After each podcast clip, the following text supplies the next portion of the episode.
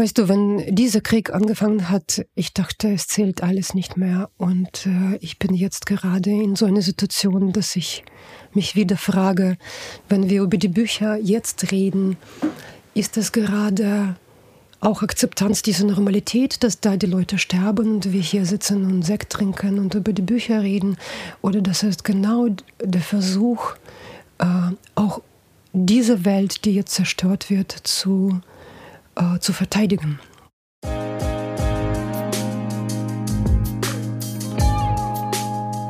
Dear Reader, der Podcast über das Lesen. Co-produziert von Burg Hülshoff, Center for Literature.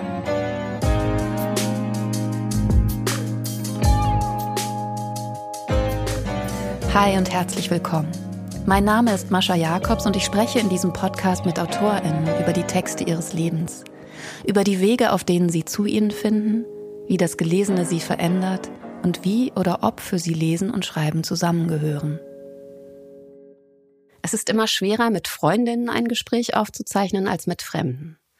Warum das so ist, weiß ich nicht so genau. Ich bin seltsamerweise schüchterner. Ihr werdet es hören.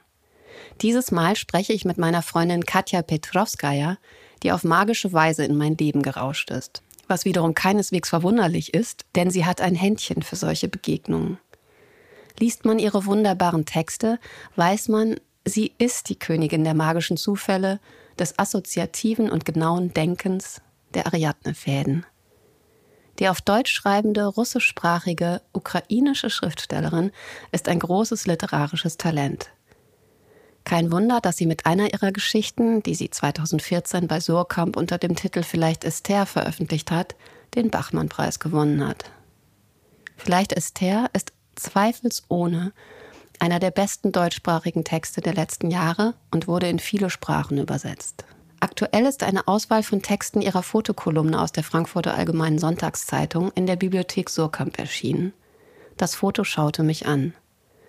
Darin verliebt sich die 1970 in Kiew geborene jüdische Autorin seit acht Jahren alle drei Wochen öffentlich in ein Bild und schreibt darüber eine Geschichte.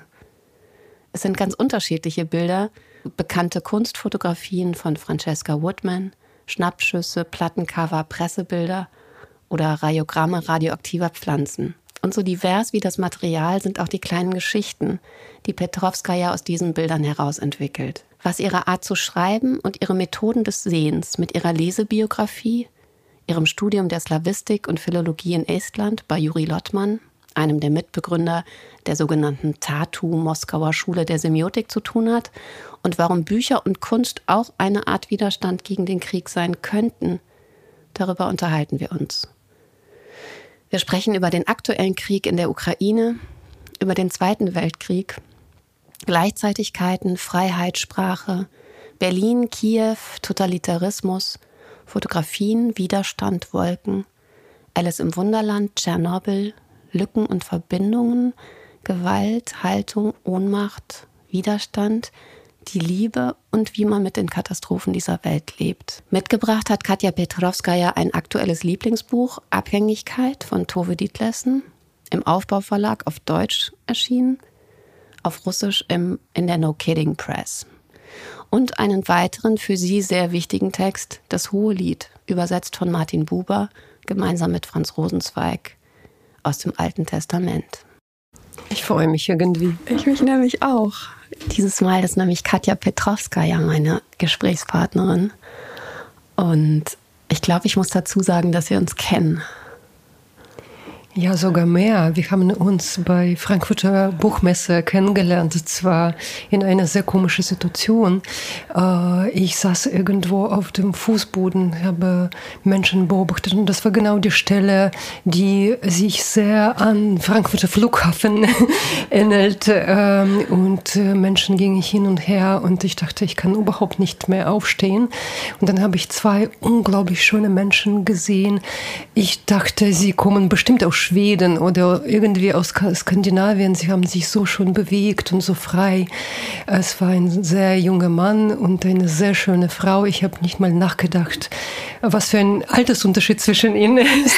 ist mir nicht eingefallen. Ich habe nur später daran gedacht. Aber sie waren Jahre? einfach, ja, 20 Jahre vielleicht. Äh, sie waren beide sehr schön. Und äh, ich war sehr überrascht, als ich sie am gleichen Abend äh, bei einer Veranstaltung gesehen habe. Sie haben beide Deutsch gesprochen und die Dame, wie sich herausstellte, war Mascha Jakobs. Und, äh, und noch dazu lebte sie seit äh, vielen, vielen Jahren nicht weit von mir, ungefähr 300 Meter von meinem Haus und ich habe sie früher nie gesehen.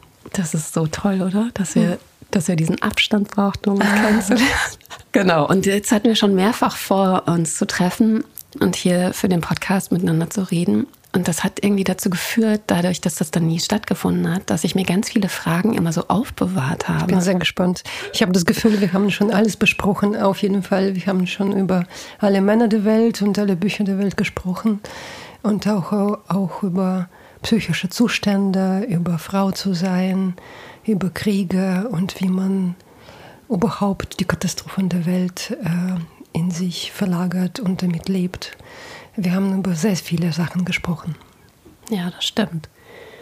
Und das ist natürlich auch die aktuelle Frage, wie man eigentlich in dem Zustand, in dem wir uns alle gerade befinden, der für dich natürlich nochmal besonders nah ist, dadurch, dass du aus Kiew kommst, seitdem der Krieg begonnen hat. Und ich weiß, du würdest wahrscheinlich sofort sagen, naja, der Krieg dauert schon sieben Jahre. Aber ich glaube, acht. in acht und in, ich glaube, in unserem Bewusstsein ist er tatsächlich erst seit dem 24. Februar wirklich da. Und die Frage ist die ganze Zeit, wie man jetzt leben soll und ob man überhaupt über Kunst und Literatur und Bilder, was wir jetzt gleich vorhaben, wie man überhaupt darüber sprechen kann. Ja, ich erinnere mich an diesen ersten Tage, äh, Tagen des Krieges, dass ich überhaupt nichts mehr konnte. Also ich habe nur äh, konkreten Menschen geholfen. Äh, wir haben sofort angefangen, taktische Medizin zu kaufen oder irgendwelche Menschen, die in Kharkiv unter dem Bomben waren, äh, versucht zu äh, rauszuholen. Äh, ich habe ständig irgendwelche Anfragen bekommen und ich habe mich nur darum gekümmert, konnte nur agieren und äh, alles andere kam mir sehr komisch vor. Und was Bücher angeht, eigentlich, ich bin erst jetzt in der Lage, über Bücher, Bilder und sonst was zu reden. Ich habe wirklich diese ersten vier Monate das Gefühl gehabt, dass alle Bücher in mir verbrannt sind und äh, dass wenn so etwas passiert, ist alles, was wir über den Krieg gelernt haben, nicht mehr zählt. Und eigentlich, besonders wenn man in Deutschland kommt, und ich bin nach Deutschland gekommen, auch weil ich so angezogen war, gleichzeitig durch äh, Berliner Topografie, die sozusagen eine Speicher von Geschichte ist. Und äh, in, in Berlin ist diese Zweite Weltkrieg sofort aktiviert, weil man äh, ständig diese Mauerstreifen überquert hat und Mauer hat äh, Spuren des Krieges konserviert. Und das ist eine sehr merkwürdige Topografie. Ich erinnere mich, als ich nach äh, Berlin zum ersten Mal kam, ich war so erschüttert, weil ich am Potsdamer Platz stand. Da war diese Infobox auf diesen langen Beinen wie diese Elefanten auf der Dali-Bild. Äh, äh, äh, total absurd und eigentlich der ganze Platz sah genauso aus wie im Film Himmel über Berlin. Und ich hatte das als, als Rückkehr verstanden. Also ich dachte, ich weiß alles über den Krieg und dann stand ich in der Mitte der Hauptstadt, also in der Mitte, die komplett zerstört war. Also das war ein Loch in der Erde und, und diese Gleichzeitigkeit, einerseits dieser Krieg zu zu sehen, der gerade in Berlin zu Ende gegangen ist. Also noch, also das war das Gefühl immer noch Ende 90er. Und diese unglaubliche Normalität der Stadt, eine ganz deutliche Konsensus über Krieg und Frieden, was ich auch auf meinem Demo gegen Irakkrieg etwas später erlebt habe.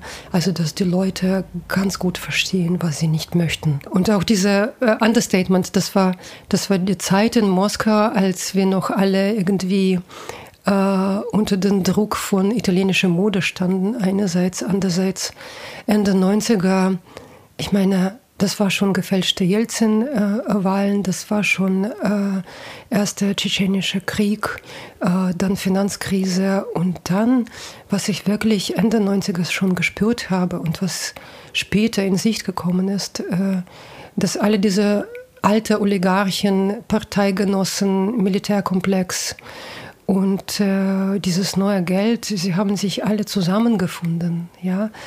Und das hat sich auch in Verfälschung von äh, Geschichte ausgedruckt.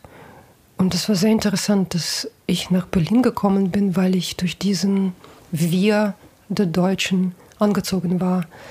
Ähm, also dieser Wir gegenüber der Geschichte, eine Art Verantwortlichkeit, die sich auch in der Politik sehr stark ausgedruckt hat, also diese Verantwortlichkeit für die Menschen und für die Welt. Und ich weiß, dass für viele Deutsche es vielleicht so ganz naiv klingt, aber letztendlich gab es deutsche Politik oder gibt es deutsche Politik und im postsowjetischen Raum sah es damals wirklich nicht so aus. Das ja. mussten wir vielleicht kurz erklären. Also du bist in Kiew geboren und bist dann aber schon mit 16 nach Tschernobyl ausgereist, äh, also ausgereist kann man auch nicht sagen, innerhalb der Sowjetunion nach ähm, Estland? Also ich bin sofort nach Tschernobyl nach Moskau gefahren. Äh, meine Eltern haben mich weggeschickt. Ich hatte Wieso wussten Sie, was passiert war? Also das ist auch sehr interessant eigentlich. Es es gab viele Leute, die so sozusagen diese feine Stimmen, so Voice of America und BBC gehört haben, ja, und äh, wir wussten sofort Bescheid. Und ich war in Kiew in so einer elitären Schule. Es bedeutet, dass ich war in einer Klasse mit einem der hochpositionierten, also der Sohn von hochpositionierten Militärarzt und in anderer Klasse war Tochter von äh, äh, Direktor oder Leiter der ukrainischen Feuerwehr. Und die sind am ersten Tag verschwunden. Und wir wussten, dass etwas los ist, was wirklich eine enorme Dimension hat. Also die Männer, also diese Eltern sind auch nicht nach Hause gekommen. Und dann verschwanden erste Parteikinder. Also äh, die, die sind als ah, Erste wurden, geflohen. Klar, natürlich. Ja. Äh, und deswegen war es klar, dass etwas äh, Wahnsinniges passiert. Und eigentlich offiziell wurde nichts gesagt, aber ich war trotzdem eine der ersten, die weggefahren ist. Und später habe ich erfahren, und das ist wirklich eine der Geschichten, die ich nie erzählt habe, also nicht im Schreiben erzählt habe. Ich hatte ihn mit zwölf ähm, eine atypische Mononukleose und äh, mit Übergang zu Leukämie, irgendwie eine rätselhafte Blutkrankheit. Und alle sind gekommen, um sich zu verabschieden. Ich habe das viel später verstanden. Aber vermutlich hat der Arzt dieses Klinikum, als Tschernobyl stattgefunden hat, alte Bücher genommen und hat alle seine Patienten angerufen. Und es bedeutet, ich war in seinem Klinikum vier Jahre zuvor. Und er hat sogar mich angerufen, also meine Eltern. Und dann habe ich einen Onkel, also wenn wir so reden, kommen wir nie zu Büchern. Das stimmt, das stimmt, aber das ist super interessant. aber vielleicht ist es auch so. Ähm, äh, also ähm, Onkel, mein Onkel äh, war Direktor eines äh, geschlossenes Werkes in Dubna. Und Dubna war so ein Satellitenstadt von Moskau mit einer der also ersten Reaktor, Atomreaktor in der Sowjetunion. Und er wusste wirklich sehr gut Bescheid, was passiert. Und eigentlich hatte er einen, äh, einen richtigen Konflikt mit meinem Vater, weil mein Vater immer so Dissident war oder ideologiefreier Mensch. Und äh, mein äh, Onkel hat ganzes Leben für den Krieg gearbeitet. Er war Theoretiker von U-Booten in eigentlich in Sevastopol und Balaklava, ja. Äh, ja. Und äh, ja, er hat akustische Theorie von U-Booten geschaffen. Und bist du zu ihm geflohen? Also ja, nach Moskau? erst nach Moskau, dann zu ihm und dann wieder. Also ich hatte Schule tatsächlich in Moskau absolviert, also die letzte Klasse. Und seit dann hatte ich wirklich dieses Gefühl von äh, gemeinsamen Unglück, was von viel, vielen anderen nicht wahrgenommen wird. Das ist echt eine sehr interessante Erfahrung. Also ich war nicht so Flüchtling wie Flüchtlinge aus Syrien oder wie noch immer, aber also diese erste Erfahrung, dass du etwas erlebt hast, was die anderen nicht verstehen, war sehr stark. Hat mich bestimmt äh, sehr geprägt. Und von da an hast du auch alleine gelebt. Also von da. Ja, seit ich 16 bin. Uh, dann bin ich nach Tartu gefahren und Tartu war ein ganz wichtiger Ort. Also man muss verstehen, das war Anfang von Perestroika und überall boomte es und uh, man wusste nicht, äh, in welche Richtung alles geht. Aber das Gefühl von Freiheit und das ist plötzlich so, uh, pro, die Leute, die nie unterrichtet haben, weil sie nicht zur sowjetischen Ideologie passten, also in diesen Humanities, in Geisteswissenschaften, wurden plötzlich an der Unis eingeladen. Also es, es boomte Punkte überall. Trotzdem bin ich nach Tartu gefahren und Tartu war wirklich ein märchenhafter Ort. Und das ist eine sehr interessante, auch geschichtliche Prägung, dass man quasi in der Sowjetunion ist. Gleichzeitig es ist ein freies Land Estland, was noch damals eine Republik war. Und äh, äh, schwedisches Territorium mit einer sehr prekären Geschichte, weil danach war es eine russische Uni. Es gab auch polnische äh, polnischer Einfluss und eigentlich an der Uni, wir waren in einem Gebäude, was Anfang 19. Jahrhundert gebaut wurde, da waren nur Russen und Deutsche. Und eigentlich nur Russen und Deutsche haben dann estnische Grammatiken geschrieben und dann kamen später auch Essener an der Uni, weil sie zu dieser Zeit fast äh, beinahe nur Bauervolk waren. Das ist sehr, sehr, also es ist sehr simplifiziert jetzt. Also und dieser russische Semiotik und Strukturalismus, ähm, also dieser berühmte Lehrstuhl in Tartu, wohin alle strömten, ähm, Tartu, Moskauer Tartu. Schule nennt man das. Ja, genau. Das war so eine Mischung von Glück und Unglück, weil erste Professoren kamen infolge von antikosmopolitischer Kampagne in der Sowjetunion, die gegen Juden nach dem Krieg gerichtet wurde und besonders äh, gegen Juden in Geisteswissenschaften. Und das war schon sehr interessanter Ort, weil es beinahe die einzige Uni in der Sowjetunion war, wohin die Leute aus den großen Städten gekommen sind. Weil normalerweise, wenn du in Moskau und St. Petersburg geboren bist, äh, äh, bleibst du diese, an diesem Ort und studierst da. Und das bedeutet, dass viele Leute aus großen Städten, die aus ideologischen Gründen oder weil sie Juden waren oder wie noch immer, äh, sind nach Tartu gekommen, um zu studieren, weil es beinahe der einzige Ort äh, von nicht ideologischen Geistes, äh, Geisteswissenschaftlern war. Und eigentlich äh, Semiotik in Tartu, also ich habe Philologie studiert eigentlich, Philologie und Semiotik, aber äh, das war tatsächlich eine große Schule, die nicht nur an der Uni war, sondern es wurden Sommerschulen äh, eingerichtet in ein so Sport Sportpionierlager äh, in Carico. Und dahin kamen alle möglichen Leute, also wirklich Weltstars, die, also man versteht jetzt, dass sie Weltstars waren. Also berühmte Linguisten, berühmte Psychologen, berühmte Mathematiker, ähm, die alle zusammen nach einer gemeinsamen Methode gesucht haben. Und natürlich war es so eine Art Utopie, nicht nur in wissenschaftlichen Sinne, also Suche nach einer Methode, die wirklich für alle Wissenschaften äh, wirken wird. Und das war natürlich äh, auch teilweise sehr antihistorisch, aber auch das war eine sehr interessante Gemeinschaft von Menschen. Also das war für viele Leute also sehr esoterisch und fast wie eine Sekte, aber das war gleichzeitig sehr, sehr offen für alle, die forschen wollten. Und da waren tatsächlich alle alle möglichen Wissenschaften dabei. Da wurde über Märchen geforscht, über Mathematik, über Leben von Bienen, äh, über Indoeuropäistik. Äh, äh, Buddhismus, äh, Sanskrit und, und so weiter, ja. Also eine größtmögliche Offenheit äh, des Denkens und trotzdem versuchen, so Verbindungen herzustellen und eine Methode zu finden, die all diese Phänomene und Zeichen lesbar genau. macht. Genau. Und äh, unsere Philologie war ein, nur ein kleiner, kleiner Teil äh, von dieser Forschung. Aber Juri Lottmann ist einer Lottmann oder ja, Lottmann? Lottmann. Mhm. Er ist schon einer der bekanntesten Vertreter ja, und es ist interessant. Er hat äh, bei uns auch unterrichtet. Ich gehöre tatsächlich zu äh, der letzten Generation von seinen Schülern.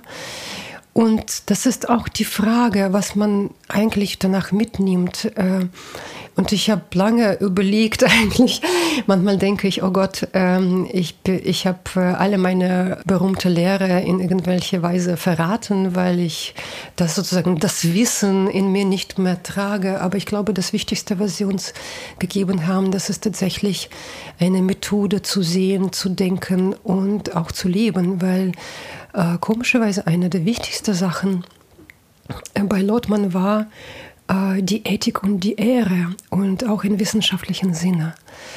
Und äh, auch diese Fähigkeit von ihm, ich meine, er war zwar ein Strukturalist und Semiotiker, aber was er in ähm, Literaturwissenschaft gemacht hat, kann man nicht zu diesen Methoden reduzieren. Und das ist sehr interessant. Das ist keine sozusagen Projektion von Methoden, sondern eine Idee, dass jeder, äh, jedes Phänomen, ein, äh, auch, auch Phänomen in Kunst, eine Art Suche braucht. Und äh, es gibt äh, tausende Methoden, womit man das äh, analysieren kann und womit man das interpretieren kann und verstehen kann. Also natürlich kann man Pushkin psychoanalytisch betrachten oder strukturalistisch oder sowas. Oder man kann, ja, ich habe jetzt Pushkin gesagt und äh, denke an Cancel Culture von meinen Freunden Ukrainer.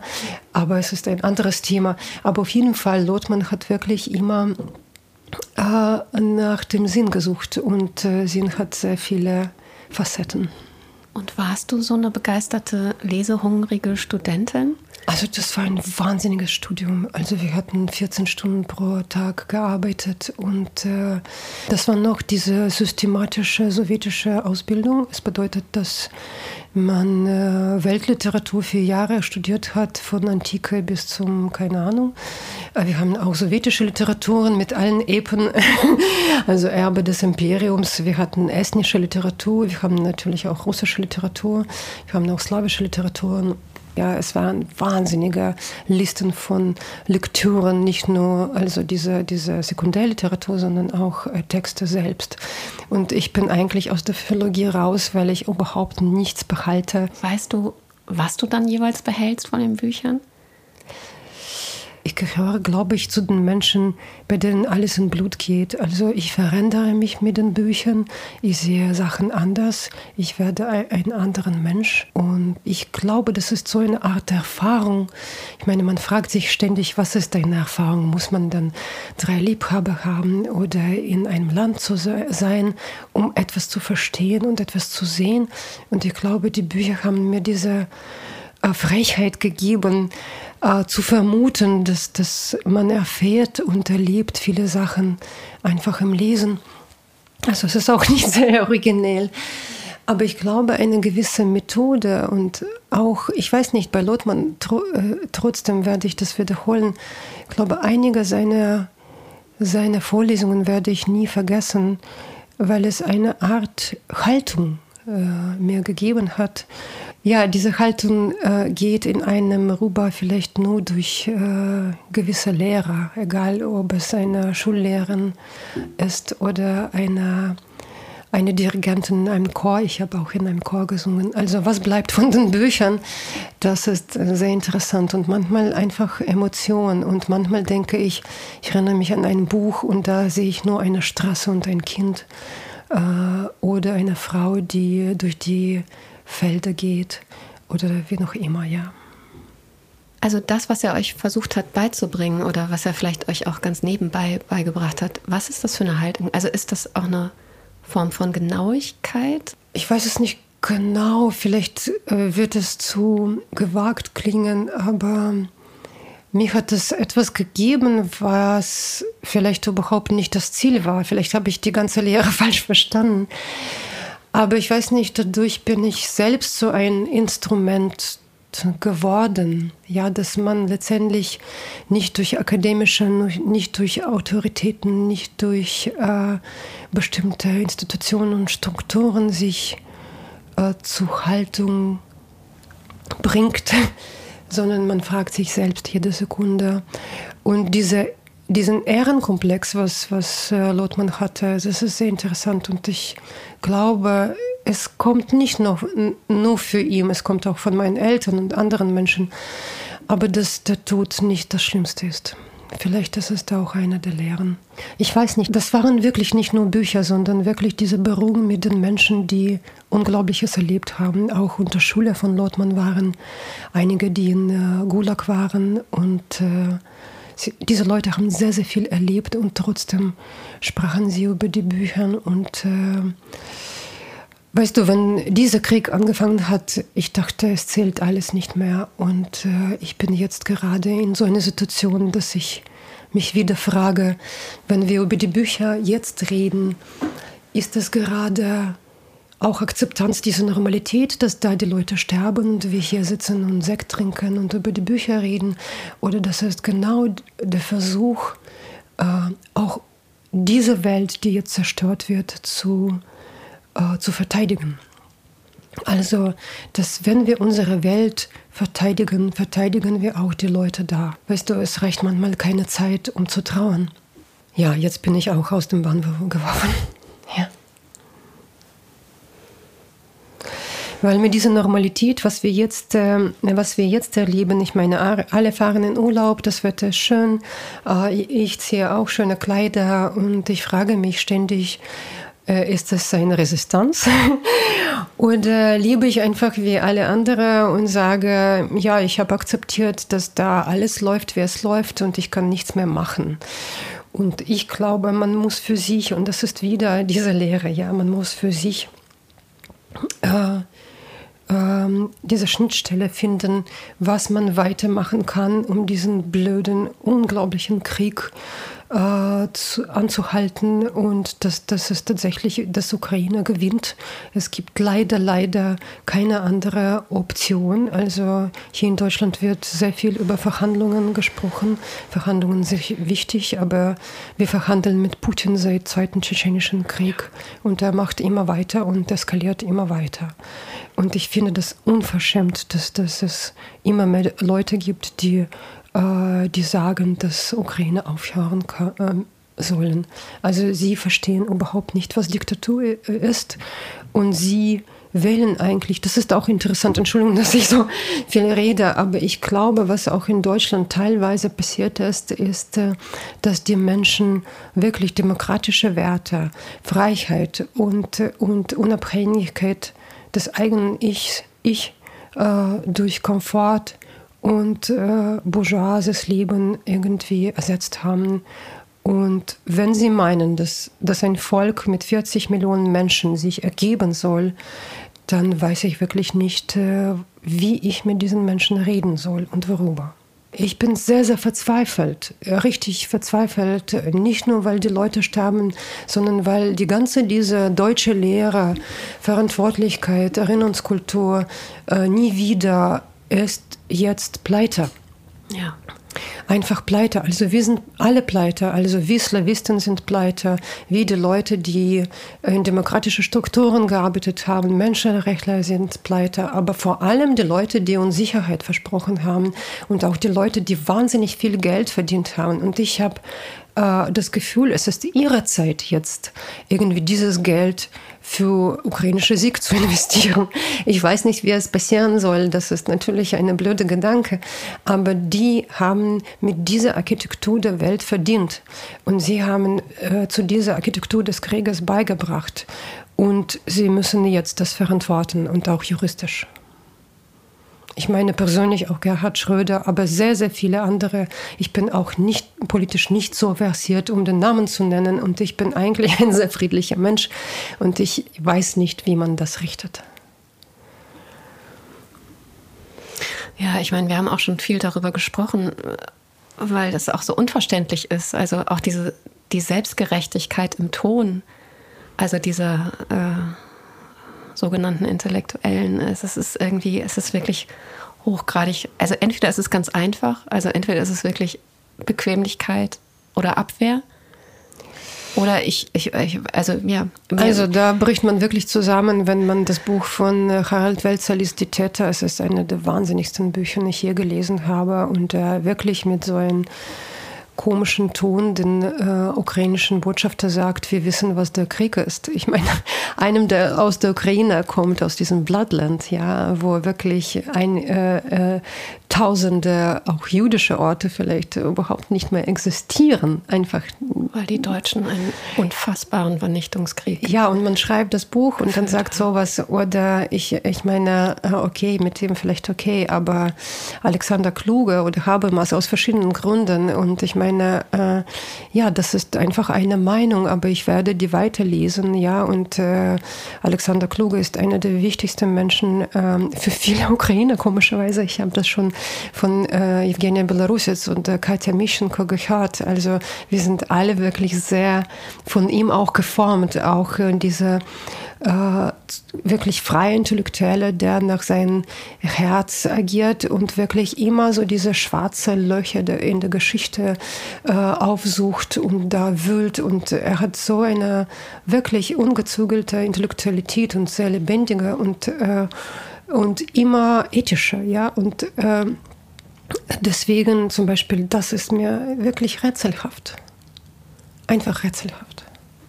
Weil es genau ich meine, das ist genau das, was jetzt passiert, dass in der Ukraine gegen die schrecklichste Diktatur gekämpft wird. Da, für die Freiheit auch in Europa, für diese Werte. Und dass die Leute das nicht verstehen. Äh, sogar diejenigen, die verstehen, das ist wieder die Frage, womit man helfen kann, was man machen kann. Also es gibt wirklich viele Leute, die das verstehen, aber sie sind verzweifelt und finden kein Instrument. Aber dann muss man suchen, weil irgendwie, wir sind alle Menschen, wir schaffen unser Leben nicht normal und äh, wir sind auch ab und zu deprimiert und, und so weiter. Und jetzt sowas, ja. Und ich werde von niemandem verlangen, was zu tun, aber das zu suchen wäre wirklich nett. Es gibt ähm, in deinem aktuellen Buch, das Foto schaute mich an, auch einen, wir müssen gleich genauer erklären, wie das Buch entstanden ist und wie es äh, aussieht und ja. was das Material ist. Aber es gibt da einen Satz, der mir jetzt sofort in den Kopf rast, ist für eure und unsere Freiheit. Also das war ein Mantra, was 1968 beim Einmarsch ähm, der Russen in die Tschechoslowakei ähm, immer wieder eine ja. Rolle gespielt hat. Ja, das ist ein prägender Slogan und er stammt aus ähm, eigentlich aus alten Zeiten von 1830er Jahren, also 30er Jahren. Äh, Slogan wurde in ein bisschen in andere Richtung, also für unsere und eure Freiheit von polnischen aufständischer Armee oder äh, äh, benutzt. Äh, gegen äh, russisches Imperium, also von den, äh, von also Polen, die, ja. die für, für sozusagen Unabhängigkeit der, äh, des Staates gekämpft haben. Und es gab viele, besonders 1831, 1831, es gab viele berühmte Aufstände. Und dieser Slogan lebte durch, äh, durch das Jahrhundert und wurde dann später auch in, in der Zweiten Weltkrieg benutzt. Und das ist interessant. Wir wohnen hier in Prenzlauer Berg, aber wir haben diese, dieses alte Denkmal in Friedrichshain und da steht übrigens in der deutschen Übersetzung, also auf Polnisch steht, äh, steht Za naszu und äh, waszu wolność und auf Deutsch steht auch umgekehrt für eure und unsere Freiheit. Und da steht in Friedrichshain auf ein Denkmal. Und da joggen alle und äh, ich glaube, niemand liest, was da steht. Es bedeutet, als äh, Truppen von Warschauer Pakt äh, in Prag einmarschiert sind, äh, sind in Moskau acht Menschen. Also es wird immer als sieben beschrieben, weil nur sieben bestraft wurden.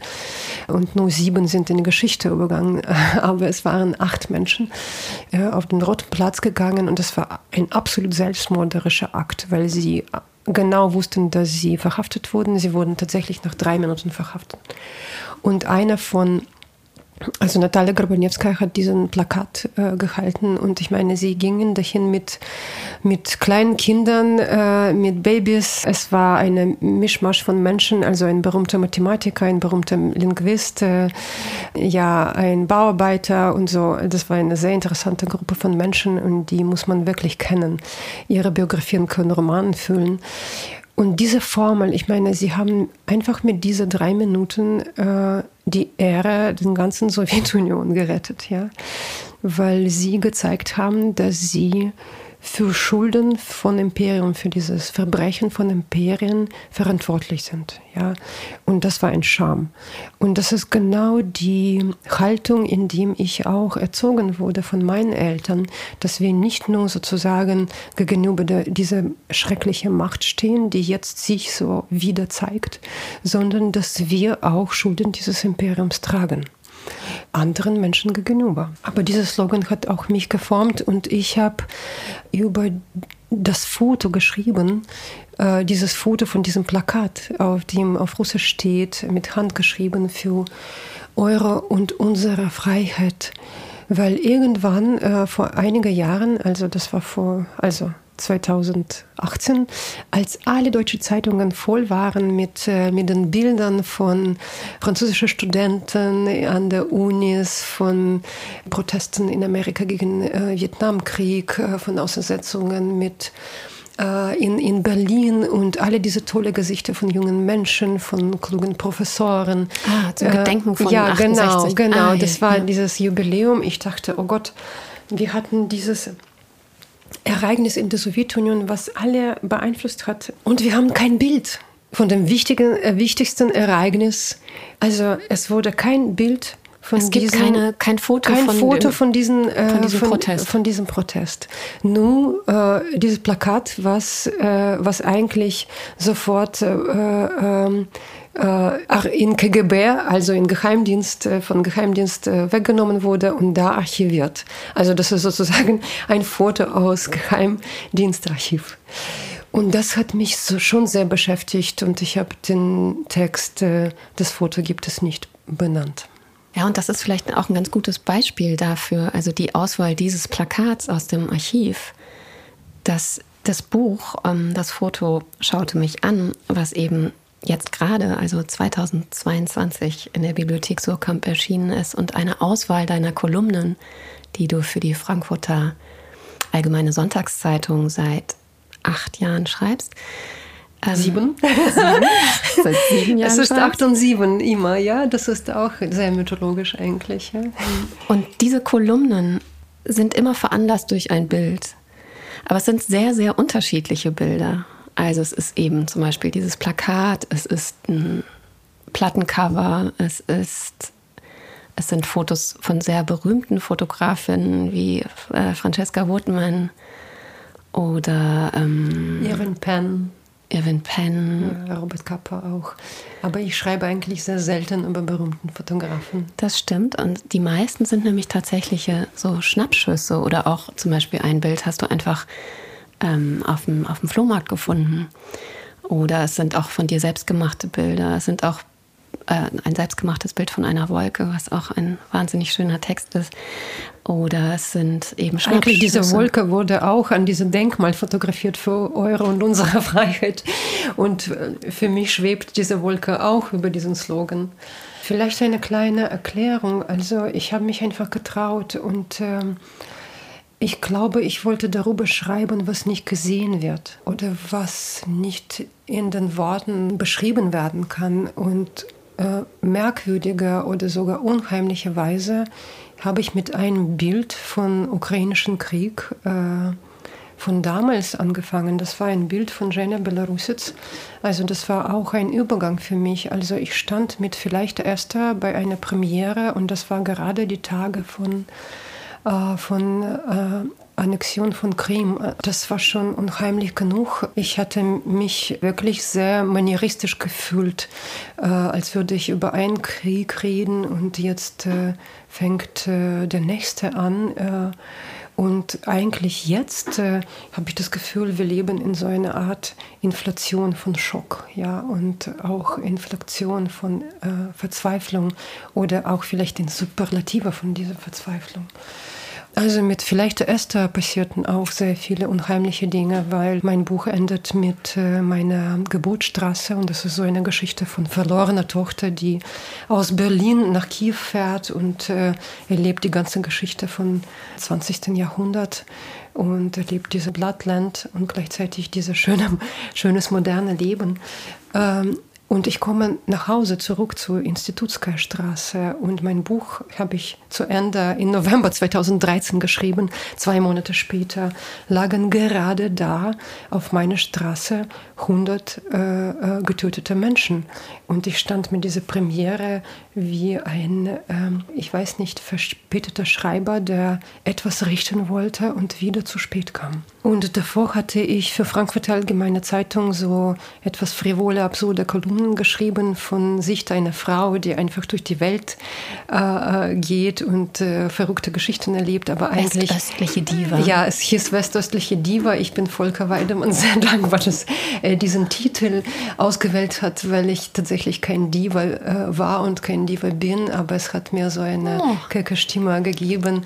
Äh, ich weiß nicht, ob dieses Wort existiert und ich möchte auf dieser Stelle auch äh, meine Kollegin in Frankfurt Allgemeine Zeitung bedanken, weil auch äh, also auch Volker und, äh, und andere haben damals mir gesagt, schreib einfach etwas, ja und äh, äh, und sie haben mir carte blanche für diese neue Kolumne gegeben. Ich, ich bin durch den Krieg zu schwer geworden und ich konnte nicht mehr so diese frivole Kurven irgendwie erleben und schreiben. Und, äh, und ich war sehr, sehr lange mit diesem Bild von Jenny Belarusitz beschäftigt. Also auf diesem Bild äh, ist ein Bergarbeiter zu sehen, der raucht, wie wir jetzt. Und sein, äh, seine Augen sind mit diesem Rauch bedeckt und man sieht, äh, also seine Augen sind fast weiß und man kann dieses diesen Blick überhaupt nicht interpretieren. Und äh, dieser Bergarbeiter ist eigentlich jemand aus Krasnoarmeysk. Ich war nie da. Und das war so diese, diese Frontlinie. Und äh, wie äh, Jena damals, also Evgenia damals erklärt hat, äh, man wusste nicht, wenn man nach oben kam, ob da schon Separatisten sind oder immer noch die Ukraine. Und diese Leute haben sich durch die Arbeit gerettet. Ah, wenn man aus dem Berg nach ja, genau. oben, jetzt, jetzt verstehe ich es, ja. Genau. Ja. Und dieses Bild war so schockierend für mich, weil äh, äh, und deswegen fang, äh, äh, bin ich damit angefangen. Das Foto schaute mich an, ja. Also weil er mich gefragt hat, wo stehst du, wo sind wir, äh, wie ist das alles zu verstehen? Und äh, diese Fragen waren wirklich sehr elliptisch und wie Geschrei. Dieses Bild hat mich richtig verfolgt wie ein Werwolf und mit diesem Bild habe ich angefangen, überhaupt über Bilder zu schreiben, weil ich plötzlich begriff, dass sie genau an dieser äh, Schnittstelle des Schweigens stehen. Und komischerweise, was die ganze Theorie angeht, ich glaube, in meinem Buch über Fotografie steckt sehr, sehr viel äh, theoretisches Lesen und sehr viele Überlegungen. Aber letztendlich, was ich versucht habe, eine Geschichte der Annäherung zu erstellen, äh, berogen mit äh, visuellen Image und nicht etwas nachweisen oder nicht irgendein Format bedienen, sondern und auch keine Theorie sozusagen hm. beweisen oder zeigen. Das kann ich sowieso nicht. Also sogar eine, eine passende Zitat kommt jetzt nicht äh, nicht in meiner Erinnerung. Äh, äh, aber wirklich, das ist, was ich meine, was ist, äh, wie, wie das Wissen in Blut äh, übergeht und dass man das dann als Methode des Sehens benutzt, äh, in jedem einzelnen Fall. Und deswegen war es mir so wichtig, mit jedem Bild alleine zu stehen. Es ist fast wie Verliebtheit. Und es bedeutete für mich, drei, einmal pro drei Wochen verliebt zu werden, tatsächlich verliebt zu werden. Und das war auch einerseits in gewisser Weise so eine Arbeit gegen Inflation der Bilder, weil wir wirklich von allen Seiten von Bildern bombardiert werden. Und ich wollte das für mich anhalten äh, oder äh, irgendwie stoppen, diese, dieser Fluss und verweilen. Und ich bin ein wirklich langsamer Mensch. Und das bedeutet irgendwie, das Bild zu domestizieren, zu adoptieren und eine Geschichte zu erzählen. Und diese Geschichte ist tatsächlich Geschichte besteht aus Schichten. und ähm, es ist wirklich ein blöder Gedanke, aber es ist tatsächlich so. Und was ist dann G? Das ist dieses Gehen. Und das ist interessant, dass tatsächlich es ist so eine, eine, eine Erstellung, eine Erfahrung. Also ich habe in gewisser Weise für mich eine Erfahrung entdeckt oder auf eine Erfahrung mich gelassen. Das ist ja auch ein Wagnis. Also genau, also ich weiß nicht, wie, ob du sozusagen einen gewissen Vorlauf hast, dass du Bilder sammelst und dann Äh ja, ich habe immer versucht, so einen Pool zu haben, aber ich bin absolut unfähig für also etwas zu bewahren. Es ist eher impulsiv und manchmal habe ich in Panik etwas ausgewählt. Manchmal äh, gab es die Bilder, die mich verfolgt haben, zum Beispiel wie diesen äh, Bergarbeiter oder ein Bild von Francesca Woodman, was ich auf ein Plakat äh, in Stockholm gesehen habe. Und ich dachte, ich über Francesca Woodman nie. Ich konnte mich nicht trauen und nach fünf Monaten habe ich gedacht, nee, ich kann es nicht loswerden. Und das ist wirklich, wirklich diese Begegnung und äh, das auch analysieren, warum du verliebt wirst, warum es dich nicht loslässt, was steckt da, äh, was für ein Resonanzfaktor ist das. Äh, und äh, es ist eigentlich Forschung über das Bild, aber auch in sich selbst. Das ist auch also ein Thema in diesen Kolumnen, dass einige Bilder auch so ein ganz starkes Nachleben gehabt haben. Zum Beispiel, du hast erwähnt, dieses Bild, äh, was, das ich am Flohmarkt in Mauerpark ge gebaut, äh, ge gekauft habe, gebaut. Ich habe Mauer nicht gebaut, wirklich nicht. und ich kaufe normalerweise keine Bilder auf dem Flohmarkt. Das ist mir auch zu unheimlich. Und ich habe dieses Bild gekauft und was danach passiert ist, ist es wirklich unglaublich. Also dieses Bild drängte in mein privates Leben. Also stand erst in meinem Schrank mit allen äh, biografischen Bildern, also äh, mit meinem Bruder zusammen, aber da waren die Leute an der Mauer, ja, und ich habe das nie erlebt. Und irgendwann habe ich darüber geschrieben, wie man so eine Geschichte adoptiert. Und zwei Wochen nach oder drei Wochen nach Veröffentlichung dieses Textes hat sich eine Frau gemeldet und hat gesagt, ich bin da auf dem Bild, ich habe keine, keine Bilder aus dieser Zeit. Und das ist wirklich wie, das ist äh, wirklich wie auch diese Texte funktionieren. Also Resonanzraum ist absolut unvorhersehbar. Und das ist dieses tolle Verhältnis äh, äh, zwischen Fotografen, der das Foto macht, dem Objekt, äh, der Geschichte, Kontext, mir und eigentlich was danach passiert. Es gab wirklich mehrere Geschichten dieser Art. Die, wo die Bilder wirklich ein Nachleben hatten und Leute mhm. sich gemeldet haben. Und das Tolle an dem Buch ist auch, dass es, also teilweise sind die Texte sehr fast detektivistisch und ähm, also du gräbst, machst ganz viel Recherche und gräbst dich da so ein. Und teilweise sind das aber auch so poetische Miniaturen, also so ein Weiterdenken von, also wenn da zu viele Lücken sind, dann schreibst du ihn auf eine Art weiter. Und äh, diese Frau, die sich gemeldet hat, hat ja sich wahrscheinlich auch deswegen gemeldet, weil sie gesagt hat, ich, es, es, gibt mich wirklich und ich kann jetzt mal, ich kann dir meine Geschichte erzählen. Sie hat einen sehr merkwürdigen Satz geschrieben, dass äh, das vielleicht äh, steht auch im Buch, das ist das einzige PS, was ich mir erlaubt habe, dass vielleicht, ich werde jetzt konjunktiv nicht schaffen, vielleicht, äh, äh, vielleicht meine Fantasien sind wertvoller als ihr banales Auftauchen. Ja, ich denke, das sind keine Fantasien, das ist eher ich versuche das auszugraben, was es gibt und auch mit der Sprache. Ja? Also wir haben gerade unser unseres Gespräch noch vor der Aufnahme angefangen und haben Geräte eingerichtet und ich habe in vielleicht das der diese Kurve über Geräte und gerätet, weil ich keine keinen Unterschied ich höre zwischen zwei diesen Worten, dass man durch Geräte gerätet wird und äh, das ist wirklich was man in Sprache hört. Es bedeutet nicht, dass es Phant äh, Fantasie ist. Ja, es ist, äh, was eigentlich schon vorhanden ist und unsere Aufgabe ist, das nur zu entdecken. Also ist das eine Genauigkeit? Es ist sehr objektivistisch eigentlich. Ja, das ist aber auch genau, sehr objektivistisch und sehr, sehr genau. Ich glaube eigentlich nicht an Ego. Ah ja, erklär mal. Ich weiß es nicht. Also man lässt sich an der Sprache und an Sehen und versucht eigentlich äh, diese Ich zu eliminieren. Ja, das ist also was Kollektives. Also äh, ich weiß es nicht, aber äh, ich weiß es nicht. Äh, ich bin. ich bin auch eine der Möglichkeiten der Interpretation. Ja, und es, es hat mit eigenem Ich oder schriftstellerischer Aufgabe wenig zu tun.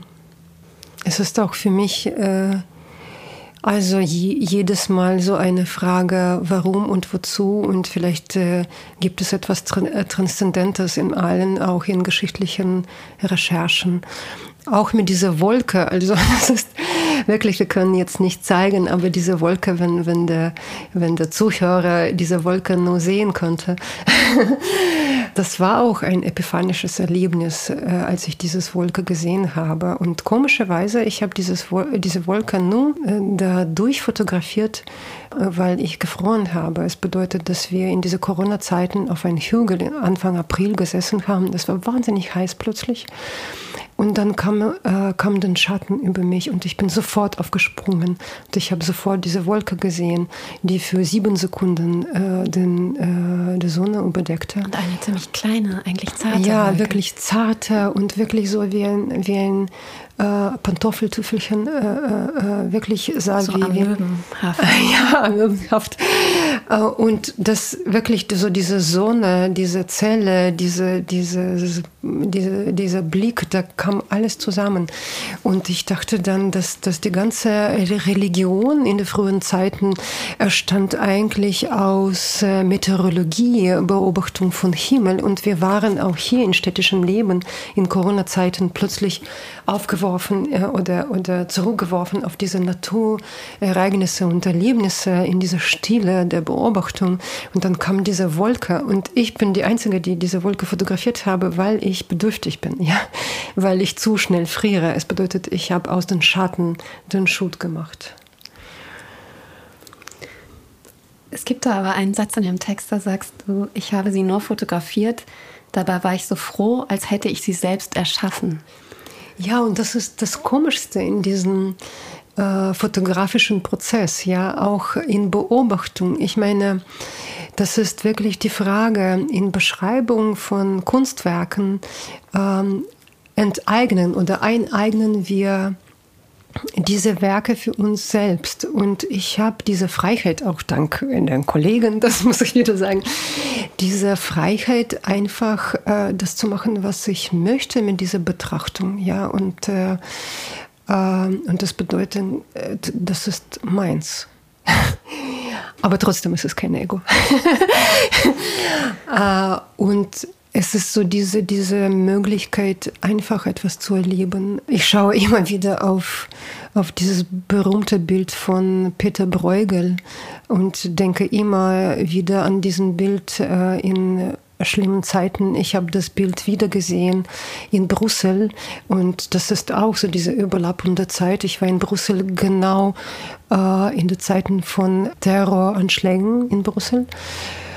Und das war auch so ein Erlebnis. Ich dachte äh, danach, wie viel, wie viel Katastrophe in, äh, in einem normalen Leben steckt und wie viel normalen Leben in eine Katastrophe.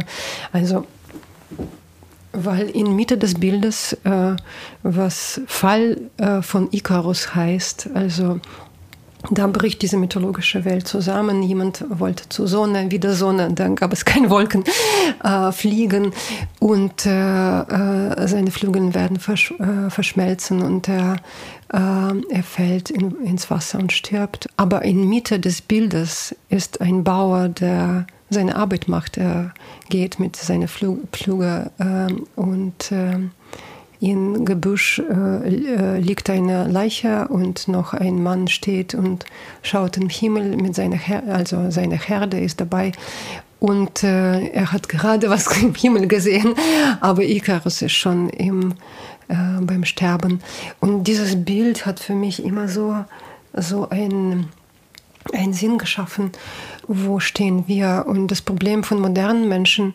ist, dass, dass wir eine Art Gleichzeitigkeit dieser Rollen erleben. Und eigentlich, ich habe auch, äh, auch über den Krieg gedacht, ja, äh, ist es jetzt moralisch, eigenen Garten zu kultivieren, wenn etwas etwas zusammenbricht und die Menschen sterben in wirklich in eine antike Dimension, weil diese, diese Heldentum da und ich meine, da sterben wirklich die besten Menschen von der Ukraine. Jetzt ist, vorgestern ist wieder ein sehr bekannter Mann äh, äh, gefallen und es ist nicht auszuhalten. Äh, das ist wirklich für uns eine antike Dimension. Und äh, gleichzeitig muss man weiterleben und äh, was ist diese Muss? Die Geschichten, mit denen du sehr, sehr bekannt geworden bist, da geht es ja im Prinzip auch schon um ähnliche Fragen. Also da geht es ja auch darum, wie man mit den Katastrophen leben kann und konnte. Es ging dir, glaube ich, auch darum, da wollte ich schon immer mit dir drüber sprechen, äh, auch verschiedene Erzählweisen für die verschiedenen Erinnerungen auszuprobieren oder zu finden. Und vielleicht äh, schließt sich da auch der Kreis zu deinen Kolumnen, weil auch jedes Bild natürlich eine andere Erzählweise erfordert.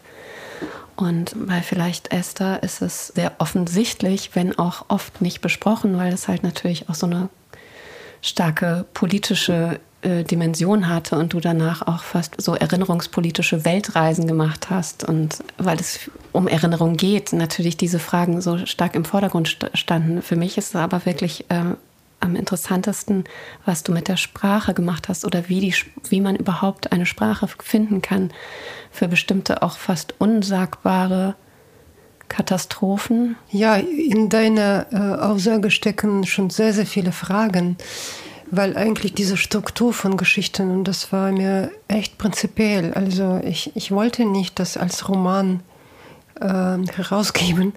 Ich wollte überhaupt dann nicht schreiben, aber das, ist, das sind diese kleinen Einblicke und das war mir sehr wichtig, weil man für äh, jeder Material oder jede Geschichte eine eigene Methode und eine eigene Sprache gesucht hat oder äh, jede Material hat eigene, eigene Methode verlangt. Und deswegen konnte ich das nicht als Roman verstehen, sondern als dieser kleine Aufblitz von äh, ja, Bewusstsein vielleicht und äh, Entropie inzwischen. Ja, ich wollte kein, kein gemeinsamer Held der Erzählung haben, sondern immer, und das ist vielleicht auch so eine, eigentlich eine Lehre von Lottmann, keine Ahnung, dass es keine übergehende und totale Methode gibt ähm, äh, für Analyse der Welt. Und ich habe tatsächlich nach der Sprache gesucht und eine Sprache auf allen Ebenen und auch deutsche Sprache war mir prinzipiell, weil ich äh, sehr, sehr spät Deutsch äh, gelernt habe, wenn überhaupt, was äh, der Zuhörer vielleicht ab und zu hört. Aber mit Ende 20 erst. Ja, mit Ende 20 habe ich angefangen. Und, aber es ist, äh, ich kann äh, nach 20 Jahren nicht mehr damit kokettieren, dass ich zu spät angefangen habe. Ich habe zu, alles zu spät angefangen. Und äh, das Leben ist trotzdem da.